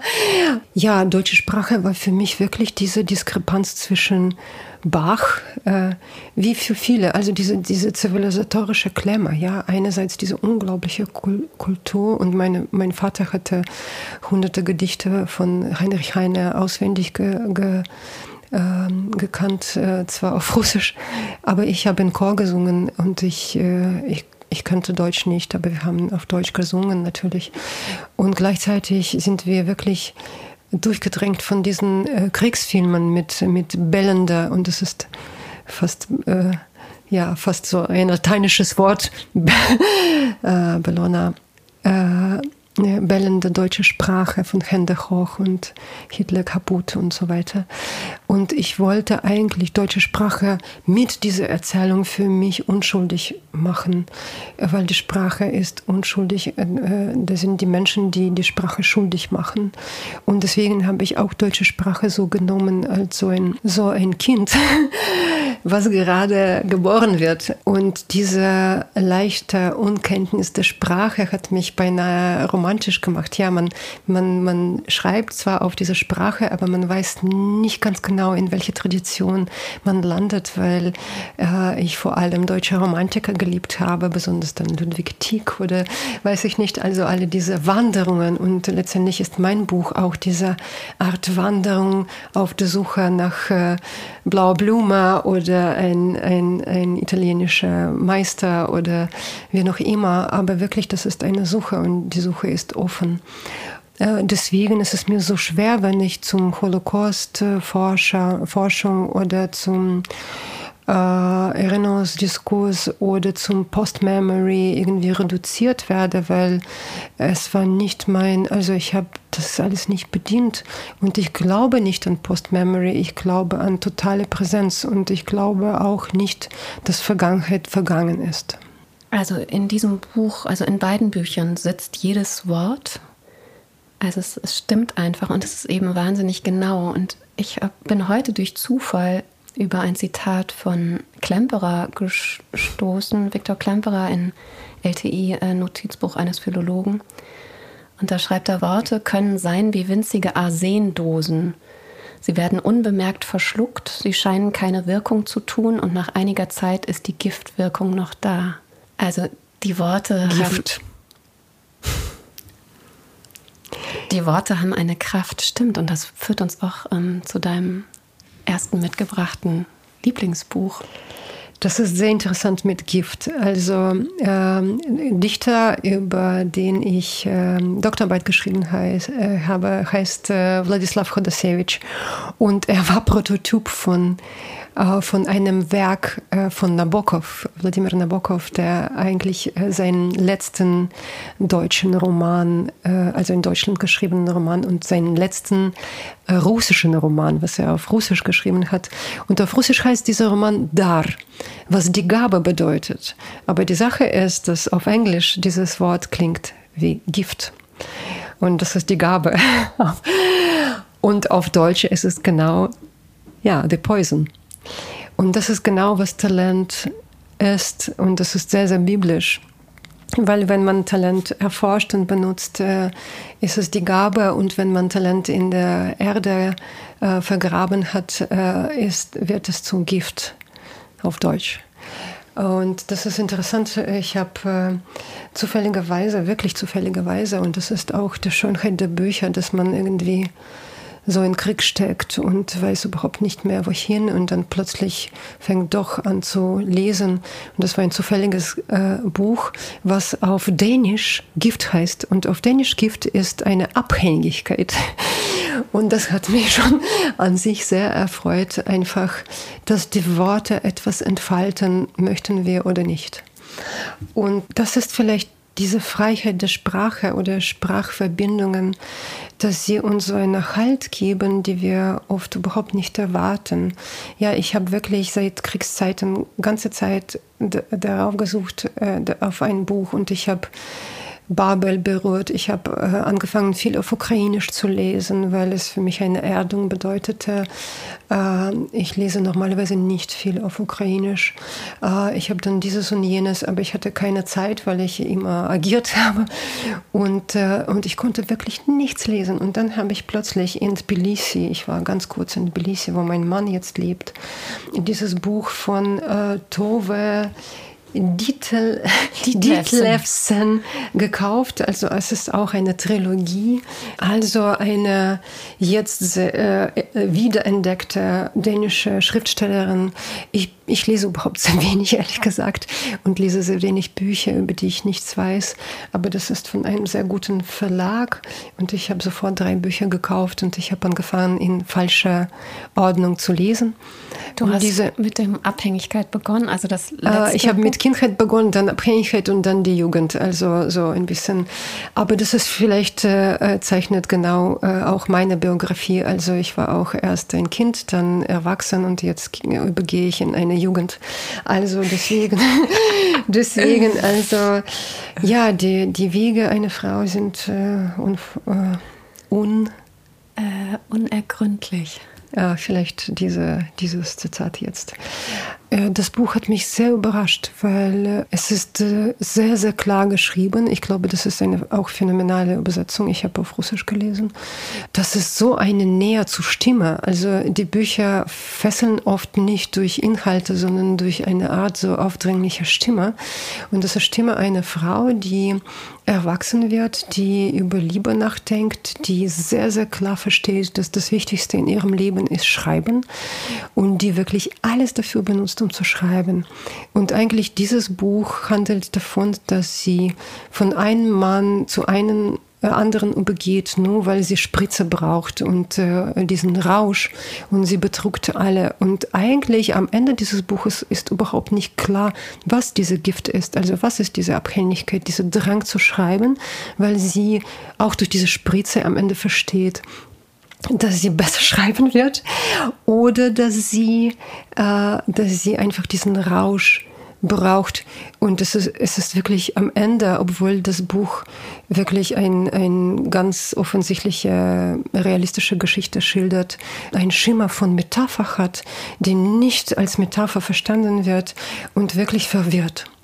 Äh, mich hat dieses Buch auch verwirrt, nicht nur diese, durch sehr, sehr klare Beschreibungen von äh, sexuelle Abhängigkeiten, von Beziehungen, von Ausnutzungen, von körperlichen Erlebnissen, was mich jetzt als Frau wirklich plötzlich in meinem Alter interessiert hat, mich nie wirklich so beschäftigt. Aber es ist wirklich vielleicht altersbedingt und sehr, sehr interessant, muss ich sagen. Ja, vielleicht hier muss ich das sagen, dass ich bin 52 und ich hatte immer gedacht, dass die Frauen nur älter werden. Aber ich finde, dass das ist so, diese Alter über 50, das ist genau, äh, worüber Dante in sein äh, äh, sein berühmten Buch geschrieben hat, dass man in der Mitte des Lebens eigentlich steht. Und das ist egal, ob man noch 52 Jahre vor sich hat oder nicht, aber das ist eine sehr interessante Mitte. Und das bedeutet nicht, dass durch alle diese körperlichen und äh, Unangenehmheiten und Zusammenbrüche etwas nur Körperliches erlebt, sondern dass Frau in diesem Alter in gewisser Weise zu einem metaphysischen Wesen wird. Und ich glaube, es ist nicht sehr viel darüber geschrieben. Und das ist sehr, sehr interessant. Und diese Tove, ja, sie hat eine phänomenale Direktheit. Und ich habe in diesem Buch etwas äh, äh, entdeckt, was mich sehr beschäftigt. Also dieses Buch handelt von äh, letzten Kriegsjahren. Sie sitzt in Dänemark und denkt nur an Männer. Das besetzte Dänemark, von der äh, deutschen besetzte Genau. Dänemark. Und es es sind so ungefähr fünf kleine Stellen, wo man versteht, dass es 44 und 45 ist oder 43 und 44. Und da rennen irgendwelche Leute über die Straße oder jemand von ihren Freunden möchte in Resistenz gehen und sie äh, findet die ganze diese Heldentum idiotisch. Ich meine, diese, dieser Zusammenhang von ihrer unglaubliche phänomenale Klugheit und sehr offene Wahrnehmung und kompletten Übersehen von diesem Krieg ist wirklich striking, ja. Und dann nach diesem Buch habe ich zweites Buch gelesen, also zweites Buch, das war drittes Buch und dann habe ich äh, über ihre Jugend äh, gelesen äh, und dann kommt Hitler zur Macht und sie mietet ein Zimmer bei, bei einer Hitler-Anhängerin und dieses Radio, oh mein Gott, dieses Radio spielte eine eine wichtigste Rolle in überhaupt in der ganzen Geschichte von Machtübergreifung und von den ganzen diesen äh, Übernahme des Volkes, ja, äh, diese bellende Stimme von Hitler, der sich wahnsinnig an Schauspieler von Burgtheater erinnert. Ja, mhm. äh, das hat mich auch irgendwann sehr beschäftigt. Äh, ja, Kraus und seine Clique. Ja, und das war auch die Frage, Frage an mich, was ist seine richtige Haltung, was übergeht in Literatur und was muss man, muss man jetzt machen und ob ich diese Tove jetzt hassen soll, weil sie alle meine äh, Leidende nicht bemerkt hat und mein Land von damals äh, nicht bemerkt hat und dass, dass da Millionen Menschen getötet wurden und ob ich ihr das erlauben darf. Und ich habe dieses Buch sehr, sehr geliebt, weil sie mich auch zum äh, ein bisschen ins Leben zurückgebracht hat. Äh, das ist wirklich immer ein Zufall, warum es passiert. Also ich war noch vor einem Monat total, also am Boden, wirklich physisch am Boden. Und dann habe ich angefangen, ein bisschen zu spazieren, ein bisschen zu lesen. Und Tova war einer der ersten Bücher, die ich gelesen habe. Und ich finde in diesem ganzen Buch, ähm, also es ist fast äh, wie beispielhaft, also auch ihre ganzen Katastrophen. Also es geht ja auch um Abtreibung und eben ganz stark um diese Sucht nach ähm, Petidin, heißt glaube ich dieses Medikament, was diesen tollen Rausch, äh, ihr diesen tollen Rausch verschafft. Und sie beschreibt das alles so ganz lakonisch und auch fast so wie unbeteiligt. Und dann nur in so kleinen Nebensätzen kommt überhaupt zutage, wie schrecklich das Ganze ist. Also das ist äh, wirklich äh, interessant. Also man versteht es auch kaum. Und man ist aber ganz reingezogen auch in dieses Plappernd. Also es ist ja fast wie so plappernd erzählt. Ne?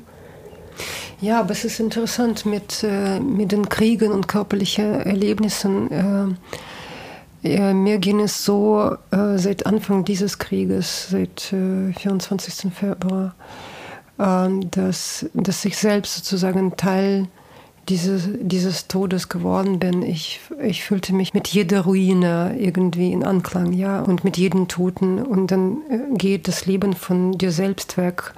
Und das ist wirklich interessant, dass, äh, dass man das umkehren kann zum eine Art äh, Lebensgefühl mit der Versuch, gerade das Leben in allen Formen zu verteidigen und auch in sich selbst. Und in diesem Hinsicht ist äh, Tova auch sehr interessant, ja. Und diese Abtreibung ist äh, jetzt so, so wirklich ein hartes Thema überall auf der Welt. Ich kenne auch diese, diese Mittel und die tatsächlich erzeugen so einen Rausch, dass man äh, für immer im Kopf äh, also ein göttliches Bild behält. Und das ist wirklich Wahnsinn. Ich lese eigentlich wirklich sehr, sehr wenig Bücher und ich bin einfach eher dankbar, dass sie mich wieder in diesen Fluss des Lesens gebracht hat. In welchen Sprachen liest du denn? Also, nicht so viele leider. Äh, ich lese meistens auf Russisch und Deutsch. Ich lese auf Englisch äh, auch viel. Und äh, ich habe zweieinhalb Bücher auf Französisch gelesen. Ich habe eineinhalb Bücher auf Italienisch gelesen. Ich lese auch auf Ukrainisch, aber so sprunghaft, komischerweise. Ich habe angefangen in Corona-Zeiten Hebräisch zu lernen und das hat mich so geerdet. Also ich habe diese Sprache so geliebt. Also ich mache jetzt fast nichts.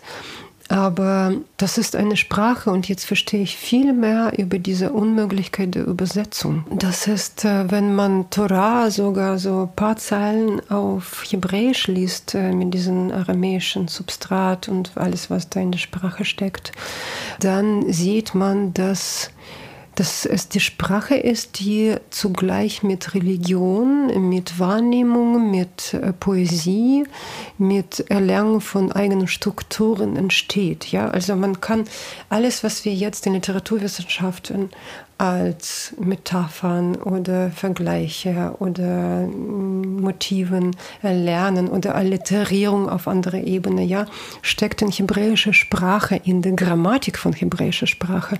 Und das ist wirklich so, äh, ganze Wittgenstein scheint es mir wirklich jetzt merkwürdig, weil eigentlich ganze diese Philosophie der Sprache steckt schon in Hebräisch. Vielleicht sind alle alte Sprachen so, ich weiß es nicht.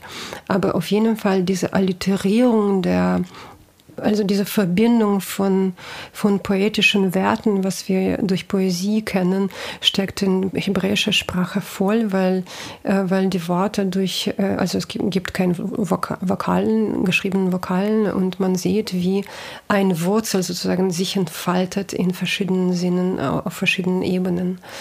Und das ist phänomenal schön. Und ich habe jetzt äh, ich glaube, ich habe so vor einem Monat angefangen, äh, das Hörlied zu, äh, Hörlied zu lesen, also äh, Shera Sherim. Und das ist äh, also Song of Songs, weil Hörlied, das ist nicht ganz richtig übersetzt, weil wirklich in, richtig gramma grammatikalisch versteht man wirklich auf Hebräisch nicht, ob es Sammlung der Lieder ist also das sind so, man soll diese Texte als getrennte Texte äh, äh, äh verstehen, die dann gesammelt wurden, oder äh, Lied des, äh, der Lieder in dem, in dem Sinn äh, Superlative. Also das ist hm. das Lied, der höchste Lied, ja. Und Übersetzung macht nur eine eine Sache deutlich. Und das, das ist wirklich das Problem. Mhm, ja. Und es geht um alle Sachen so. Also äh, das ist, also dieses Lied ist äh, bekannt als eine der ersten Welt, also äh, Entschuldigung für Tautologie, es ist eine der ersten weltbekannten Beschreibungen von profaner Liebe, sagt man so, profane Liebe, von Begehren, von Anziehungskraft, äh, von Aufforderung des Kusses, äh, Beschreibung von Liebesakt und so weiter. Das Problem ist, dass diese, äh, dieser Text in Bibel steht, ja. Und schon das. Im Alten Testament. In, ja, und äh, es bedeutet schon, äh, dass äh, das alte Chochamim und alte Gelehrten entschieden haben, dass es nicht um profane Liebe geht, sondern um Liebe zum Gott. Und ganze diese Aufforderung, und eigentlich, das ist ein sehr feministischer Text, ich weiß nicht, was Feminismus ist, aber äh, der Text fängt an mit einer Aussage von einer Frau, eine, eine Suche nach einem Mann, äh, küss mit, äh, mich mit deinen Küssen. Und das ist auch interessant auf Hebräisch, dass, äh, dass sozusagen die Worte äh, versteigen aneinander, dass es so viele Verben gibt, die gleichzeitig äh, dann in ein äh, Substantiv übergehen. Lehre mich mit deinem Lernen, äh, küsse mich mit deinen Küssen. Und so fängt das Heulied an. Und das ist tatsächlich absolut nicht klar. Also wenn man Wort äh, zum Wort liest äh, und es gibt äh, zu diesem Lied, also es ist äh, vielleicht am meisten kommentierte Text in der Geschichte. Je mehr man liest, desto unklarer wird es, warum es geht. Aber ich glaube, man kann diesen Text nicht deuten, ohne äh, äh, deutliche Erlernen der Sprache. Und was wirklich auf Hebräisch, in diesem biblische, biblischen Hebräisch äh, phänomenal interessant ist, das sind irgendwelche Formen der Verben, die gleichzeitig Vergangenheit und Zukunft darstellen. Also das ist wirklich ein, eine sehr merkwürdige Form. Und äh, was eigentlich in diesen Namen des Gottes über, übergeht, also ich erkläre jetzt meine Version, das ist vielleicht, äh, also dieses Seiende, ja, dieser Seiende, ein Name des Gottes, was man eigentlich nicht so sprechen darf, äh, beinhaltet, also auf Hebräisch beinhaltet alle Formen von Verb sein. Dieser Name ist unübersetzbar, weil es grammatikalische Form ist, was nicht übersetzbar ist. Deswegen schon der Name des Gottes ist falsch übersetzt. Mit Herr, mit Seiender, mit Lord und so weiter, ja, Allmächtiger und so weiter. Also man versucht mit äh, Adjektiv, äh, mit Superlativ, mit äh, whatever äh, diese Name zu, zu übersetzen. Und das steckt auch in Hohelied. Äh, also worüber ist das Lied? Es ist sehr, sehr, äh, sehr interessant. Und übrigens die ganze diese Metaphorik, man sagt eigentlich Körper wird als Landschaft erforscht, als ein Garten. Da gibt es zwei Worte für Garten und eine ist äh, Parades äh, und das ist persisches Wort für Garten. Äh, diese Gärten wurden bei Palästen äh, aufgebaut und es gibt äh, hebräisches Wort Gan. Und äh, eigentlich dieses Lied ist eine Alternative zum Austreibung aus dem Paradies, weil eigentlich da geschieht was Ähnliches. Also zwei Menschen werden angezogen und, und sie äh, probieren sich selbst. Die Liebe wird äh, mit äh, mit Wein und Düfte verglichen, aber eigentlich grammatikalisch im Text äh, tauchen diese Düfte und, und Pflanzen nicht durch als und wir und es ändert sich, sondern die stehen nebenan und man versteht nicht, ob es eine Metapher ist, also ob dieser Garten eine existierende Welt ist, ob es eine Metapher ist oder ist es ein Zeichen wovon, was wird mit was verglichen. Und die weibliche und männliche Körper werden als Gärten, als Landschaft, als Dufte, als Tiere dargestellt und alles bewegt sich. Und ja. Und wieso ist es ein feministischer Text? weil es tatsächlich mit einer Frau anfängt, die Liebe verlangt, äh, die nach Liebe sucht und sie geht durch, äh, durch die Stadt und sie geht am Rande der Stadt. Und das ist auch interessant, also diese Topografie ist auch interessant äh, weil sie von den Bergen in die Stadt kommt. Und dann ist es sehr unklar, wer mit wem spricht. Und äh, dann kommt ein Chor. Also feministische in diesem Sinne, dass die Frau ist die Erste, die sagt, es gibt eine Liebe. Und Liebe ist unerklärlich und man versteht und tatsächlich diese gleichzeitige Präsenz von Schichten der Welt, also diese Körperlichkeit, diese körperliche Begierde, ähm, diese ganz, da gibt es ganz, ganz deutliche Beschreibungen von Kuss, von Mund, äh, von, ja, und äh, also gleichzeitig erotisch auch. Also sehr erotisch. Gleichzeitig, gleichzeitig, das ist die den Gartenerlebnis von, äh, von Wein, von, äh, von Gerüchen. Und das ist nicht klar, ob es dieser Rausch ein Vergleich ist oder es ist ein ähnlicher Zustand oder es ist eine Gleichzeitigkeit. Dann gibt es diese Stadt. Was ist diese Stadt? Und dann gibt es diese Landschaften, die manchmal körperliche Landschaften sind äh, und die Bäume sind Brüste und die das und das. Und was ist diese... Ähm, Weihrauch, das ist sehr interessant übrigens, äh, Weihrauch äh, auf Deutsch, das ist einer der wichtigsten kirchlichen Duft. Auf Hebräisch ist äh, Levona, wie Lebona. Und äh, die Frau kommt aus Libanon. Und wenn wir noch ein bisschen überlegen, woher alle diese Liebe, Love und, äh, und äh, Lubov kommen, da wird wirklich einem unheimlich. Und äh, Herz auf Hebräisch ist Lev. Und ganze dieser Zusammenhang von Sprache, von Sound, von Klang, äh, von Anatomie, äh, Duften, äh, Sehen, wieder die Sprache, Landschaft, Garten. Also das sind, und diese Transzendenz, dass man diese Begierde überhaupt nicht er erklären kann. Also diese Auswählen aus der großen Welt von Frauen und Männern, diesen, äh, der äh, der Beste ist äh, und der Einzige. Äh, das ist äh, ein unglaublicher Text und das ist wirklich eine der rätselhaften Geschichten. Es ist erstaunlich. Ja, und was Buber, Buber hat vier Bände von Heilige Schrift übersetzt und äh, es gibt auch deutsche Ausgabe und er war einer der wichtigsten Übersetzer und Aufklärer. Das kennt man ein bisschen. Und äh, er hat äh, eigentlich versucht, diese, äh, diese Syntaxe von und, äh, und Wörtlichkeit oder diese Verbund, äh, Verbindung zwischen hebräischen Worten irgendwie nachzuahmen. Und er macht das oft. Ja, der Gesang der Gesänger, der Solomon ist ja. Das ist auch von äh, Schlomos, der Schlomos ist, also Solomon eigentlich. Äh, Schlomo, äh, der war eine, äh, ein König und einer der berühmtesten Liebhaber dieser Zeit. Äh, hatte, es ist auch sehr gut dokumentiert. Und das ist wirklich interessant. Das ist hier um äh, diese. Ähm, Einzelliebe geht, ja. Und ich habe dann äh, sogar gedacht, es ist vielleicht auch ein Text äh, über diesen Übergang von äh, äh Polytheismus zu Monotheismus, auch durch diese Einzelliebe, ja. Und, äh, okay. Äh, aber ich dichte sehr gerne dazu. Also dieser erste Satz ist, ertränke mich mit dem Küssen seines Mundes. Und eigentlich auf Hebräisch, es wird so, er, er küsse mich mit den Küssen seines Mundes. Also die Worte sind ein bisschen, oder er küsse mich. Ja, also, also da ist mit diesen, wer wem trinkt. Ja, gut tut mir als Wein deine Mine, gut tut der Duft deine Öle.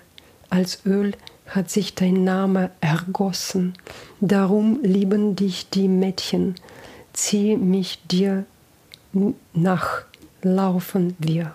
Katja, es gäbe noch so viel zu besprechen. Ja. Wir äh, können wir jetzt haben, seit, seit heute äh, äh, Podcast nur mit mir machen. Ja, immer. wir machen ein Jahr. ja, weil wir haben so viele Themen noch gar nicht besprochen. Wir haben auch gar nicht ähm, wir haben über mein Buch nicht gesprochen. Ein neues Buch, bitte kaufen. Ja. Das ist das beste Geschenk. Zu, also eigentlich, das ist, äh, ich habe mich so komisch gefühlt, als es erschien. Äh, also ich habe auch Verlag gefragt, wo sind meine Premieren? Und sie haben mir gesagt, ja, aber du hast doch alles am Anfang des Krieges abgesagt. Ich habe tatsächlich gesagt, ich weiß nicht, ob die Welt noch stehen wird. Und jetzt habe ich das Gefühl, ich meine, mein Buch ist tatsächlich nicht über den Krieg, aber von Krieg umklammert. Und da ist so viel Kiew und Ukraine Ukraine drin. Und auch auf der erste, also auf dem Cover, ist Maya Deren, also Großmutter äh, äh, von amerikanischen Avantgarde. Und das ist nie, eine, dass Maya Deren aus, aus Kiew kommt. Sie ist 1917 in Kiew geboren und sie ist Tochter einer Psychoanalytiker und sie macht ihre Bilder mit Kamera äh, seines Vaters äh, nach seinem Tod. Also was für eine psychoanalytische Geschichte ist das? Und ich, äh, ohne das zu verstehen, mit, also das hat äh, Nick Tiplov gestaltet, ein Augen von Maya Deren auf dem, äh, platziere auf dem Cover und dann denke ich, oh mein Gott, das ist eine jüdische Frau aus Kiew, aus dem Film von 1943 und ich habe Bild in diesem Band von Kiew von 43 komplett in Ruinen, Maidan. Also irgendwie, wo, wohin schaut sie und wohin schaue ich? Und sie wäre hundertprozentig tot, wenn, wenn sie in Kiew geblieben wäre. Komischerweise äh, finde ich jetzt mein Buch so, also wie gesagt, gestaltet von äh, Nick Teplov, sehr schön, ja, weil es auch sehr, äh, also das sind kleine, nicht ambitionierte Texte, die man sehr gut äh, unter der Lampe lesen kann. Ein gutes Geschenk für Weihnachten. Absolut. Das ist ein ganz äh, fantastisches ich, ich freue mich plötzlich, ja. Ich freue Und auch zu jedem Text ist das Bild wirklich abgedruckt. Ähm, und genau, es ist wirklich wahnsinnig schön geworden. Es ist wirklich ein ganz, ganz tolles Buch. Bitte besorgt euch das und vielleicht Esther, Esther sowieso. Es ist ein Klassiker. du bist lustig. Ich möchte schließen damit, dass ich es auch noch so wahnsinnig toll fand in all den Interviews, die ich jetzt von dir ähm, mir angeschaut habe und gelesen habe in den letzten Tagen, dass du, und da müsste man jetzt eigentlich noch äh, der goldene Schlüssel, ein, ein Kapitel aus deinem aktuellen Buch vorlesen, vielleicht magst du es gleich ganz zum Schluss noch tun, dass du auch in einem der Interviews gesagt hast, dass Alice im Wunderland vielleicht hier wie eine absurde Geschichte erscheint und dir aber in deiner Kindheit als absolut passend für deine Realität erschienen ist. Vielleicht kannst du das noch kurz erläutern. Und dann würden wir schließen mit dieser okay. letzten Geschichte. Sehr gerne, aber das ist wirklich was, ähm, was dieses fürchterliche Imperium in ihrer Ambivalenz äh, geschaffen hat. Ja, das äh, einerseits hat, äh, hat dieses Imperium Leute schon damals in diese vegetarische Brezhnev-Zeiten unterdrückt, aber andererseits hat eine wahnsinnige ja, teilweise Resistenzkultur erschaffen, weil viele Leute gingen zum Beispiel in, in diese Kinderkultur über, um, äh, um da ideologiefreie Welt äh, zu finden. Und äh, 77, äh, im Jahre 77 wurde eine phänomenale Schallplatte produziert mit Liedern von, ähm, von äh, sehr berühmten äh, Schauspieler und Bart, also Sänger Wladimir Wysotsky. Ähm, und das war Alice in Wonderland. Und nur äh, vielleicht 20 Millionen Auflage und dann kennen, kennt das ganze Land das auswendig. Ja. Und äh, es bedeutet, ich bin teilweise Produkt von diesen Massenkultur, also Popculture von Sowjetunion, mit ganzer dieser Ambivalenz davon. Ja, besonders jetzt ist es schwer, über positive Seiten dieser Kultur zu reden. Ja. Äh, und Alice in Wonderland war tatsächlich so, auch wie Kafka, wie viele andere. Also das war die beste Beschreibung unserer Realität. Also das war nicht, und auch magischer Realismus. Übrigens über magischer Realismus hat, äh, hat Garcia Marquez auch mal gesagt, ja, hat, äh, glaube ich, Verwandlung von Kafka gelesen und hat gesagt, ja, genau so erzählt meine Großmutter. Ja. Das, ist, das ist wirklich diese äh, Diktatur ist eine verrückte Welt. Ja. Und eigentlich, was jetzt geschieht, das ist eine, äh, eine Literatur, die, die wirklich absurd ist und die sehr an Anti-Utopien grenzt. Man hat wirklich oft das Gefühl, dass äh, alles, was jetzt passiert, äh, wurde schon in diesen schrecklichen Büchern geschrieben, beschrieben, ja. Und in einigen äh, äh, Filmen, möchte nicht mal nennen, ja. Ich weiß nicht, es ist eigentlich sehr intimer Text. Wenn du ihn nicht lesen willst, liest du ihn. Ich nicht. probiere. Es ist auch mit vielen Sachen so, dass man etwas schreibt in der Stille und dann ist es in der Zeitung. Aber Zeitung ist es auch Laufe der Zeit. Und dann, wenn man vorliest, es ist merkwürdig. Der goldene Schlüssel. Das Lieblingskinderbuch meiner Generation erzählt von Buratino, einem holzernen Jungen, der von zu Hause wegrennt. Zuerst landet er in einem Puppentheater, in dem er seinesgleichen findet, Pierrot und Malvina, die unter der despotischen Regie von Meister Carabas Barabbas spielen müssen.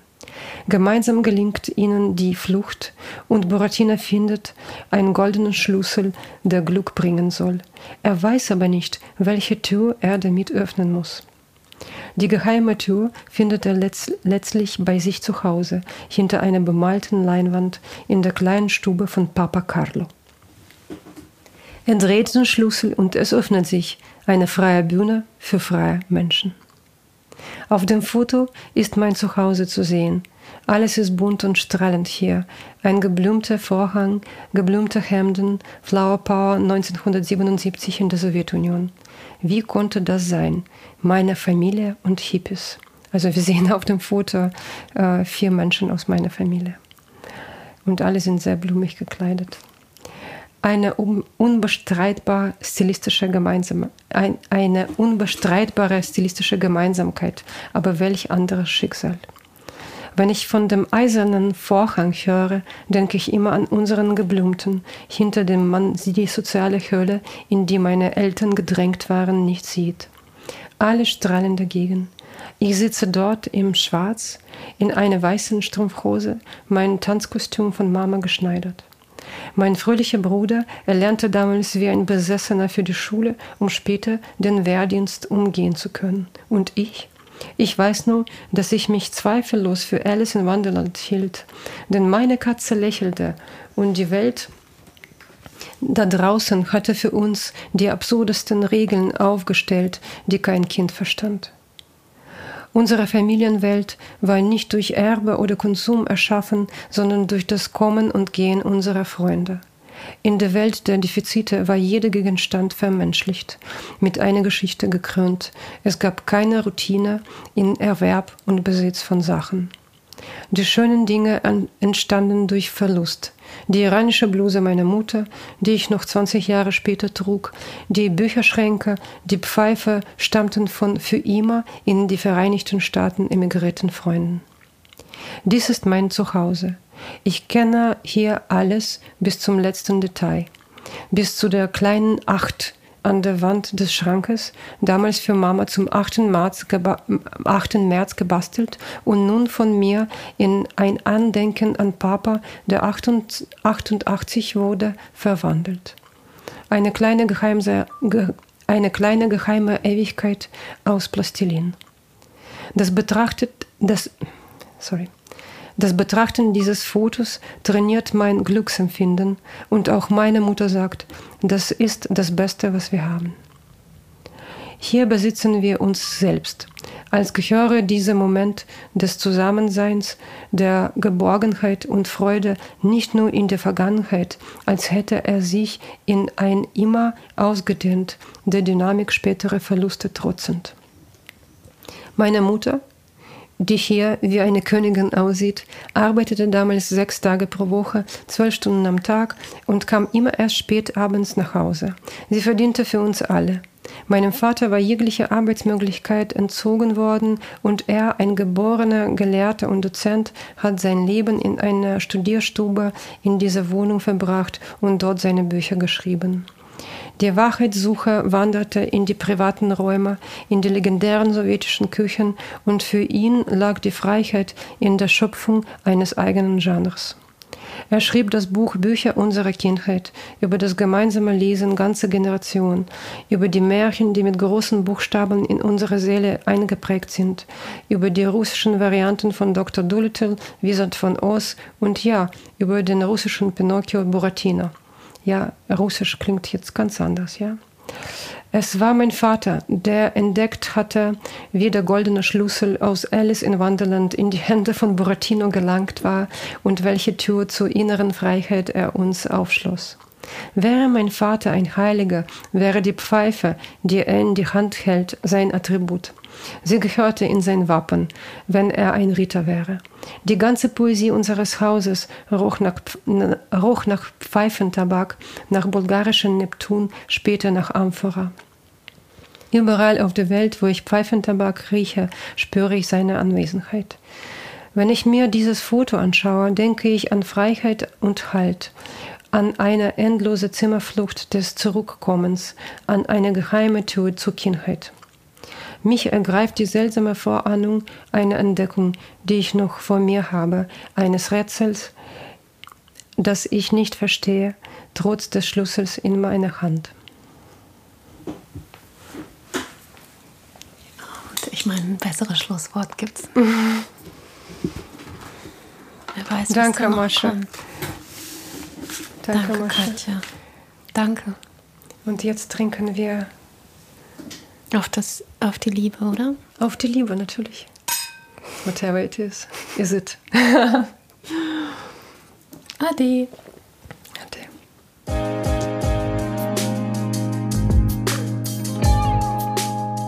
Dear Reader von Mascha Jacobs wird co-produziert von Burg Hülshoff Center for Literature und gefördert durch die Beauftragte der Bundesregierung für Kultur und Medien.